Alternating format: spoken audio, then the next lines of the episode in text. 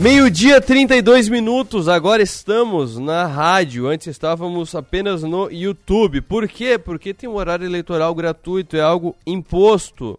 É algo que não temos controle, não temos como. Ah, deixa eu passar mais tarde. Não pode. Aí ele tem que comer metade mesmo dos 60 minutos, mas já passou. Agora temos meia hora direto aqui nos 60 minutos com várias informações. A gente vai tratar, por exemplo, a gente tratou da inflação na renda fixa no, na semana passada com a Paula, da, que é a head de renda fixa da Wise. E a gente fala hoje sobre o impacto da inflação. A prévia da inflação está apresentando deflações sub, é, sequenciais. Já foi dois ou três meses de deflação, que é a inflação ao contrário, é a inflação para baixo. E vamos falar hoje sobre o impacto disso nos fundos imobiliários de papel, que também tem a ver com a renda fixa. Digamos que é o passo seguinte: os fundos de papel que compram dívida de renda fixa é, específica de imóveis.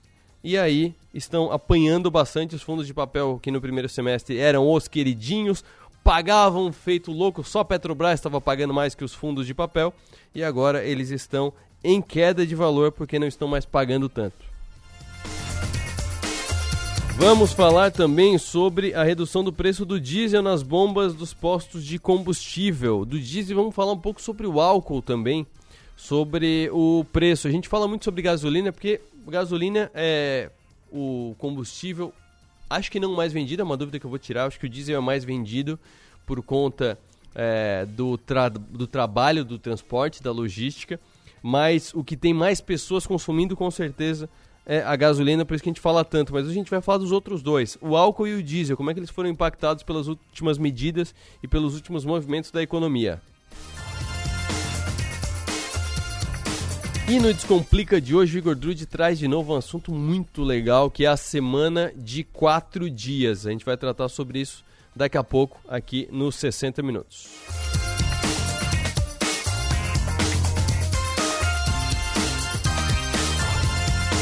Mas agora vamos para os destaques dos portais. Deixa eu começar pelo portal 48. Destaque do 48 agora: a Secretaria de Educação afasta a diretora de escola em Cocal do Sul. Comunidade alega omissão da profissional frente à suspeita de casos de estupro por parte de um professor. Também é destaque no 48 das eleições 2022, Odair Tramontim.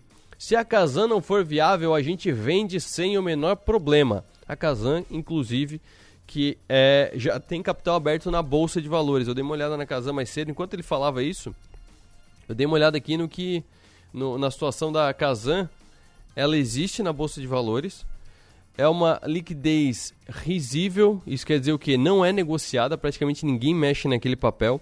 E se você for ver os múltiplos de preço, é uma coisa assim absurda, é tipo 120 e tantos o preço-lucro, ou seja, se você investir agora para você ter em lucro da Kazan de volta esse dinheiro, você leva mais de 120 anos para ter esse dinheiro de volta. E por aí vai. Então a Kazan, como uma empresa listada na bolsa, é horrível, por isso que ninguém investe e uma ideia apresentada pelo candidato ao governo Odair Tramontim, do Partido Novo, é que se não for viável, vende mesmo a Casan. Privatiza a Casan. Comunidade protesta após crimes de estupro em escola de Cocal do Sul. Mesmo destaque da questão da Secretaria de Educação. Também tem o destaque para o blog de Adelor Lessa. Acabou a prática do PIX. Repasses do Estado estão atrasados e obras podem parar. Foi o editorial de hoje de Adelor Lessa. E novo edital da ponte sobre o rio Araranguá deve ser lançado em 60 dias. Agora a expectativa de conclusão é para 2024. Ainda sobre eleição, tem parlatório hoje, exclusivamente no canal do 48 no YouTube. E o parlatório de hoje é com o candidato a vice Dalírio Beber, é o convidado de hoje do parlatório com Adelor Lessa e com o Piara Bosque. E você acompanha tanto diretamente pelo YouTube, que é o mais adequado, porque você pode participar, fazer perguntas, se manifestar, porque é ao vivo, é uma transmissão das 7 às 8 horas ao vivo, então a manifestação é em tempo real, mas você também pode acompanhar direto pelo 48.com.br, tem matéria sempre em destaque aqui quando está rolando o parlatório e dentro da matéria está ali o vídeo ao vivo. Tem também, obviamente, destaque para a Polícia Militar reforçando a segurança para o jogo entre Criciúma e Grêmio, porque o Grêmio é o time de todos da Série B, é o time que de longe mais movimenta a, o entorno do estádio, porque o Grêmio é aqui do lado, tem muitos gremistas na região e mesmo os que vêm de Porto Alegre, vêm fácil de Porto Alegre, assim como a, a Criciúma invade a arena do Grêmio é, quando é para jogar contra o Grêmio, invade o Beira-Rio quando é para jogar contra o Internacional lá em Porto Alegre, então, por conta disso, é um jogo que demanda um esquema de segurança diferenciado. É um jogo que é muito importante para o Criciúma, inclusive, e até mesmo para o Grêmio. Tá, tá mais perigoso para lá do que para cá, inclusive. Então, é, é, importante você ver as informações ali da segurança. Por quê? Porque tem a ver com mobilidade, tem a ver com ruas que são fechadas, devem ser fechadas mais ruas do que o normal é, para jogos dessa magnitude. Então, é muito importante se inteirar antes de ir ao jogo. E se você está sem ingresso, deixou para a última hora, não conseguiu ingresso, não é sócio do Criciúma, você pode tentar ganhar o ingresso pelo nosso sorteio que está acontecendo no Instagram da rádio, arroba Rádio Som Maior. Fique ligado, acesse lá.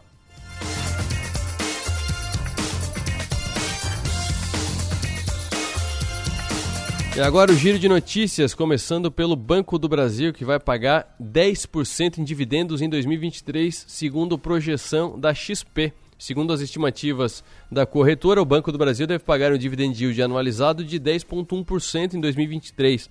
E para 2022 a estimativa é, de um é que o banco distribua 8,5%. As ações do Banco do Brasil possuem recomendação de compra pelos analistas da casa, com preço-alvo de R$ 57,00, ante uma cotação atual um pouco acima de R$ 41,00, ou seja, estimativa de uma alta de mais 37% ainda no Banco do Brasil. Os papéis BBAS3 atualmente pagam um dividend yield de, 4 ponto, de 8,42%, quase 8,5% previstos, segundo dados do Status Invest. E novamente em 2022 foram pagos R$ 3,02 por ação em dividendos do Banco do Brasil. E em 2021 o banco pagou uma média de R$ 2,26 por ação.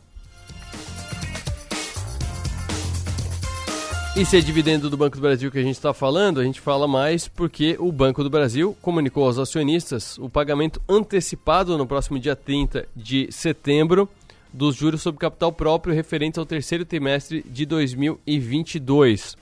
Em fato relevante divulgado na última sexta-feira, a instituição financeira afirmou que será distribuído um montante de mais de 781 milhões de reais, o valor para cada ação ordinária fixado em pouco mais de 27 centavos por ação.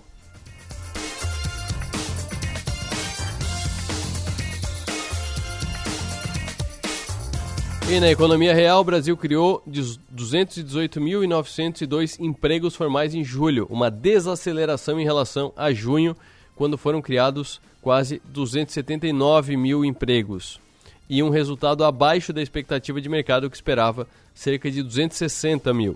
A criação de postos de trabalho com carteira assinada foi fruto de 1.886.000 mil admissões, 1.667.000 mil demissões e também ficou abaixo do registrado em julho do ano passado. Julho do ano passado foi quase 307, foi 306,5 mil postos de trabalho novos e julho desse ano 218.900 empregos novos.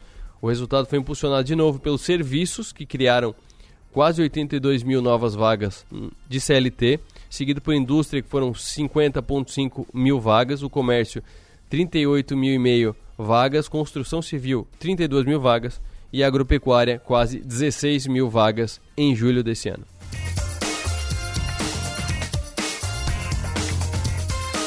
Agora, meio-dia 41 minutos. Adair explica pra gente impactos das prévias de inflação nos fundos imobiliários de papel. Amassando muito os fundos de papel? Boa tarde.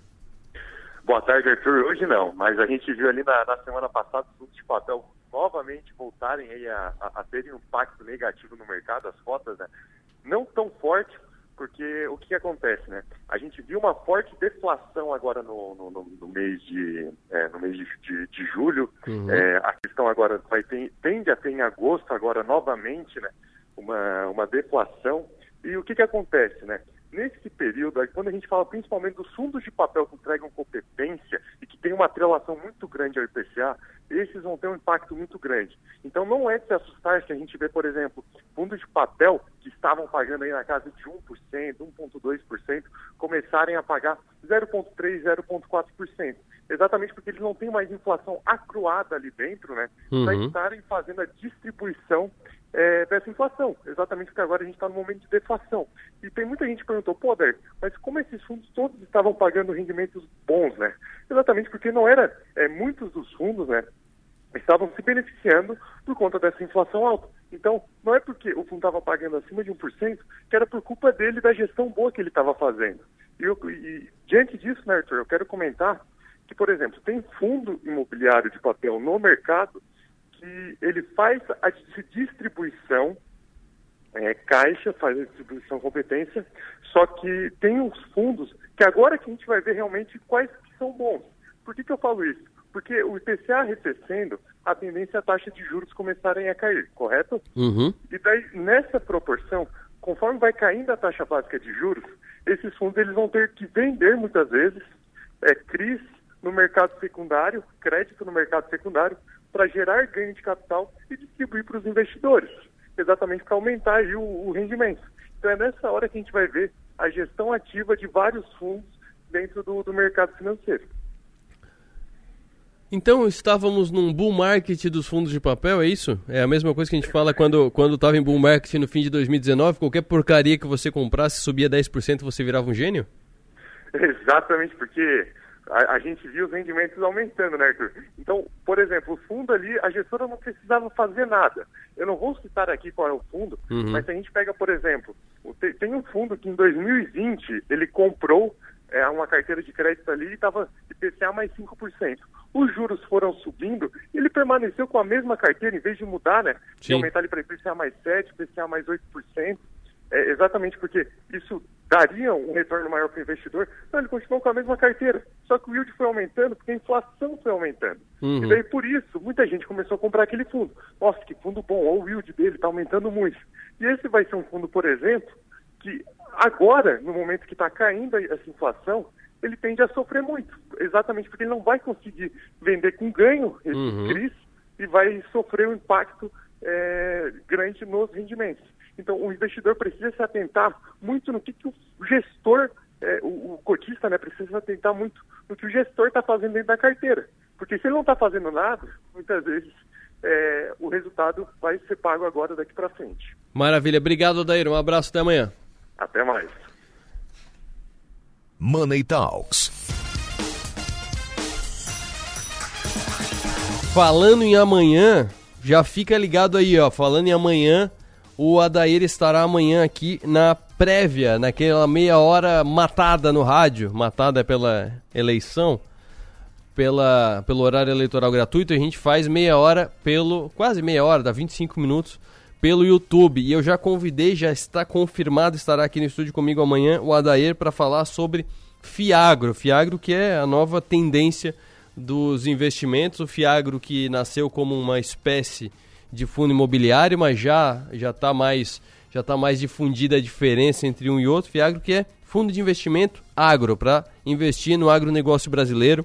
Então a gente vai esmiuçar o que é o Fiagro, quais são os principais, qual que é a diferença dos fundos imobiliários, para que, que servem, onde investem os Fiagros.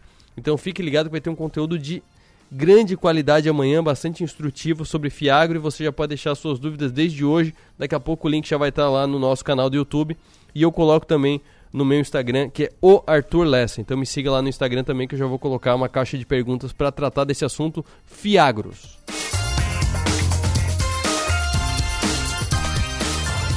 Meio-dia, 46 minutos. Segundo a ANP, o valor médio do preço do diesel vendido nos postos do Brasil teve queda no preço pela terceira semana consecutiva. Para abrir mais esses números, trago ao programa empresário do setor de postos de combustível, Beto Benedetti. Muito boa tarde. Oi, boa tarde, doutor. Boa tarde aos seus ouvintes. Beto, quando surgiram aquelas, aquelas medidas, principalmente tributárias, para reduzir o preço da gasolina, o que mais chamou a atenção foi uma, a sequência da tendência de o, de o diesel passar da gasolina. E quando teve a, a, a, diminuição da tributação, aí ele passou com força da gasolina e muita gente não entendeu, porque o diesel sempre foi mais barato que a gasolina, né? Como é que está a tendência de, de agora? É, tem tendência de chegar abaixo da gasolina de novo? Sim, na verdade é em função do, do, valor da gasolina ser bem maior que o valor do diesel, né? Sim. E o PIS e CONFIS do diesel já tinha sido zerado antes, né? Do, uhum. do da, de zerar o PIS e CONFIS da gasolina, né? Sim. E o ICMS também, a, a, o valor acabou sendo um pouco menor. Bem que no nosso estado o ICMS do diesel já era 12%, então não impactou, né, Arthur? Sim. É, a questão dessa redução do diesel está impactando é, naquela redução que teve no início do mês de agosto, né? E os postos foram baixando o diesel, conforme as refinarias foram baixando também. E a concorrência também, né, Arthur, que levou também essa redução de preço nas bombas, que vem semanalmente aí baixando e chegando a esse, esse percentual, né, que, de redução agora já nas bombas, né. Ainda um valor muito alto, né, é, espera-se reduzir mais, é, mas é, em função do preço de, de, venda das distribuidoras, eu acredito que ele já chegou num preço, para os postos, já chegou num preço bem, baixo, né? Por que, que é, o, o, diesel está tão, tão mais caro? É, porque a gente parte do princípio leigo, né? E é por isso que a gente gosta de ter especialistas aqui para explicar que pega o petróleo, faz diesel e faz gasolina, mas é mais caro produzir o diesel que, que a gasolina, ou o diesel é mais barato e aí a gasolina está mais baixa por outros motivos? É, entra o álcool, por exemplo, na gasolina e isso interfere? Como é que. Por, por que essa diferença? Sim, todas essas variantes são influenciadoras, tá, Arthur? É, primeiro que as nossas refinarias elas têm um problema muito grande para produzir o diesel S10, né, que é o diesel mais refinado, né? Sim. Isso já é uma questão que a longo prazo, a médio prazo, né? Uhum. São três circunstâncias, né, do diesel, né? A curto prazo seria essas reduções de impostos e baixar o preço dele também. A médio prazo se falam em reinvestir, fazer investimentos nas nossas refinarias para que elas possam ter uma produção maior desse diesel S10, porque tem que importar muito esse diesel S10, né? Porque o Brasil produz pouco. Uhum. Sim. E, e um terceiro caso seria daí a questão da valorização do real é, é, frente ao dólar. É uma situação um pouco mais complicada, né? Mas é, a curto prazo foi feita essa, essa questão da, da, da redução dos impostos, né? E, e, também a gasolina tem essas várias influências, né? Além de que as nossas refinarias produzem a quantidade suficiente de gasolina que o país usa, é, tem a questão do etanol, né? Uhum. O álcool anidro que é misturado na gasolina. Agora estamos numa posição é, bem favorável aí, está sobrando álcool, então tem reduzido também é, bastante o preço em função dessa da mistura do álcool, né? Que é 26%. Se você acompanhar o site da Exalc ali, você vai ver é, as reduções que estão tendo no preço do etanol, né? Sim, é, essa baixa do que está sendo registrada nas últimas semanas do diesel, ela continua? É possível prever o, o, fundo do preço, até quanto que o diesel vai conseguir, vai conseguir reduzir nessa tendência? Vai chegar, por exemplo, nos cinco reais, que é a média que está sendo comercializada a gasolina? Olha, Arthur, pelo preço que a gente está pagando hoje, hum. eu, eu já, já chegou no, no, no limite tá. do posto, né? Que está quanto hoje? Posto. A média hoje de preço está em torno de 5,60, né? Tá, uhum. Então, o custo hoje do diesel na distribuidora está em torno de 5,15, mais ou menos, nessa média aí. Então, 5,10, 5,15, chegando até 5,20, depende da distribuidora. Então, para você pegar isso aí em Itajaí ou em Canoas, né? Uhum. Então, no posto, eu acho que ele já chegou num limite bem, bem baixo, até abaixo da, da, da média. Esperamos aí novas posições da Petrobras com nova redução de preço para que se possa reduzir mais, né? Certo. Vamos falar do álcool então para fechar. É, tu já deu uma informação bem legal aqui que está sobrando álcool, então na questão de oferta e demanda já deve dar uma puxada do preço para baixo. É, essa, essa redução tributária também impactou o álcool da questão do ICMS, do PiscoFins, ou ele já era um produto com impostos mais baixos? Sim, sim, sim. O álcool também aqui no estado de Santa Catarina era 25%, ele reduziu para 17%. Né? Tem uma novidade do álcool aí agora, Arthur, é, que o, o, governo vai estimular as distribuidoras a uma redução de imposto em torno de 25%, é, se eu não me engano, uhum. é, para que esteja uma baixa bastante grande do álcool na bomba para que ele possa fazer frente à gasolina, né? Porque todo mundo sabe que tem que fazer aquela conta de do 30%, né, Sim. da divisão lá, então o álcool tem que estar custando 30% é mais baixo que a gasolina na bomba o valor para que seja compensatório o motorista usar o álcool, né? Mas está sendo uma grande força em função de que está sobrando álcool no Brasil, está é, exportando bem menos, né? Menos açúcar também, uhum. então está sobrando álcool, então é, tem uma grande probabilidade de ter alguns incentivos aí para que o álcool é, tenha um preço bem bem baixo na bomba, aí abaixo de quatro reais, para que ele seja competitivo é, fazendo para fazer frente à gasolina, né? Sim, esse cálculo que tu falou é que o álcool é, rende assim numa tendo uma certa margem 70% do que rende a gasolina, né? Então, se a gente pegar os 5 reais do preço da gasolina, o álcool para valer a pena tem que estar tá abaixo de 3,50. Ele está abaixo de 3,50 hoje? Não, não, não, não, está bem acima disso. Bem acima. Tá praticamente da gasolina. Tava tudo meio colado os preços, né? É, eles estão um pouco preço, estão um pouco abaixo do preço da gasolina, mas que não dá essa vantagem para o consumidor para que ele use o álcool aí. Maravilha. Beto, muito obrigado por mais essa participação aqui no programa. Um abraço até a próxima. Um abraço, boa semana. Beto Benedetti, empresário dos, de postos de combustível, proprietário dos postos São Pedro de Criciúma.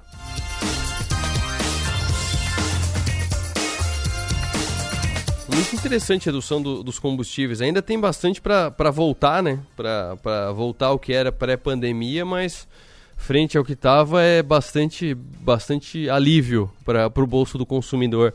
Tanto do caminhoneiro que está vendo agora o diesel baixar, mas baixar muito mais devagar, muito mais devagar do que foi, do que foi a subida, mas também é, essa novidade do álcool muito bem-vinda também para quem, quem abastece até com gasolina, porque quase um quarto, mais de um quarto do, da gasolina hoje é com álcool aqui no Brasil. Igor Drude, serei polêmico na pergunta. Esse negócio de semana de quatro dias não é coisa de preguiçoso, Igor? Boa tarde. Ah. Não, é pra Boa já ir com os dois pés já. Boa tarde a nossa audiência também. Arthur, tá? Pode, pode, pode ter um pouquinho disso aí também, tá? Pô, se for guardar o quinto dia para descansar e só dormir e ficar no Netflix, pode ser uma preguiça ele tá colando na galera, tá? Mas, ó, os, a semana de quatro dias a gente já abordou aqui na, nos 60 minutos, um tempinho atrás, falando um pouquinho do conceito, desse olhar de trazer um respiro na carga horária dos profissionais e fazer com que uma nova cultura se implemente dentro da organização. Mas, Arthur, tem um outro lado da moeda que é justamente esse lado polêmico que tu tem trago aqui também. Tá? Que é como que as empresas e os profissionais têm performado dentro de um sistema desse de quatro dias. Há pouco tempo atrás, acho que uns, umas duas, três semanas atrás, parece sair uma legislação no Brasil para começar a validar um pouquinho dessa redução da carga para o CLT. Tem algumas coisas interessantes surgindo aí. O que, que tem se percebido, Arthur? Uh, que algumas organizações não estão conseguindo tirar bom proveito dessa semana de quatro dias, por dois motivos.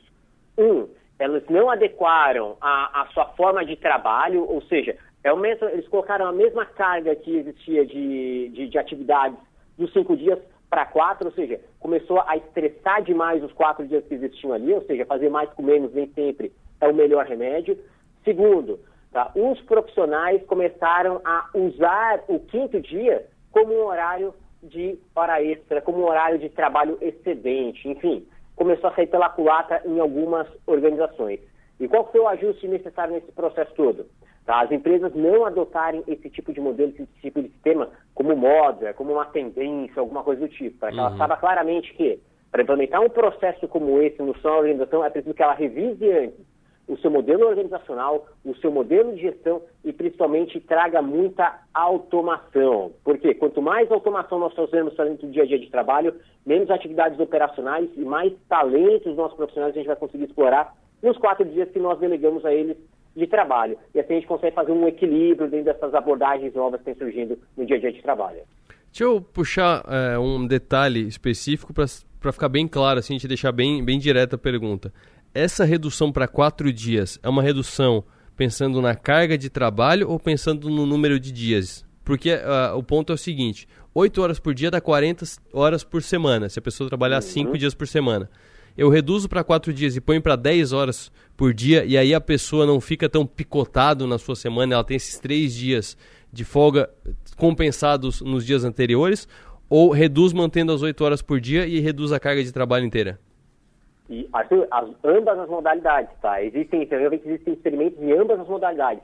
Os que compensaram o quinto dia nos quatro dias existentes. Tá. Tá? Existem organizações que fizeram esse modelo de compensação. E nesse processo de compensação que se percebeu o quê? Aquele horário adicional que se coloca na carga normal acabou gerando dentro dos profissionais um nível de estresse maior.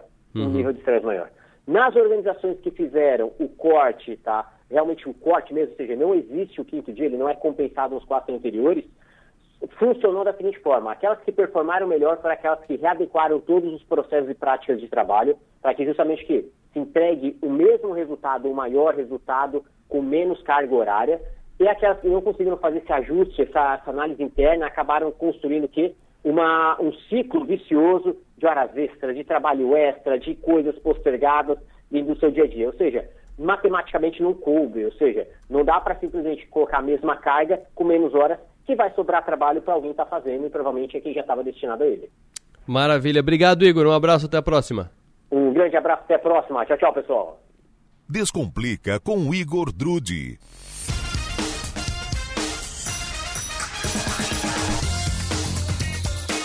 O supermercado que você adora agora na palma da sua mão é o Giasse Online. Compre pelo site giasse.com.br, receba em casa ou agende horário para retirar direto no estacionamento do Giasse da Santa Bárbara pelo clique e retire. A mesma qualidade da loja física com a facilidade de comprar pelo celular ou computador onde você estiver. Entrega disponível para Criciúma e Sara. Quem mora nas demais regiões pode aproveitar o conforto do clique e retire. Você vai lá, faz a compra pelo site, agenda o horário e passa lá no Giasta Santa Bárbara apenas para retirar. O serviço do Clique e Retire é gratuito e agiliza a sua vida. Giasse Online, o supermercado que você adora, na palma da sua mão. Por hoje é só, eu volto amanhã ao meio-dia pelo YouTube, no canal de 60 Minutos, que é youtube.com barra 60 Minutos 1007, e depois às 11h30, às 11h30 não, meio-dia e meia, logo depois do horário eleitoral, estou aqui de novo nas ondas do rádio. Até mais, fiquem agora com o programa do Avesso.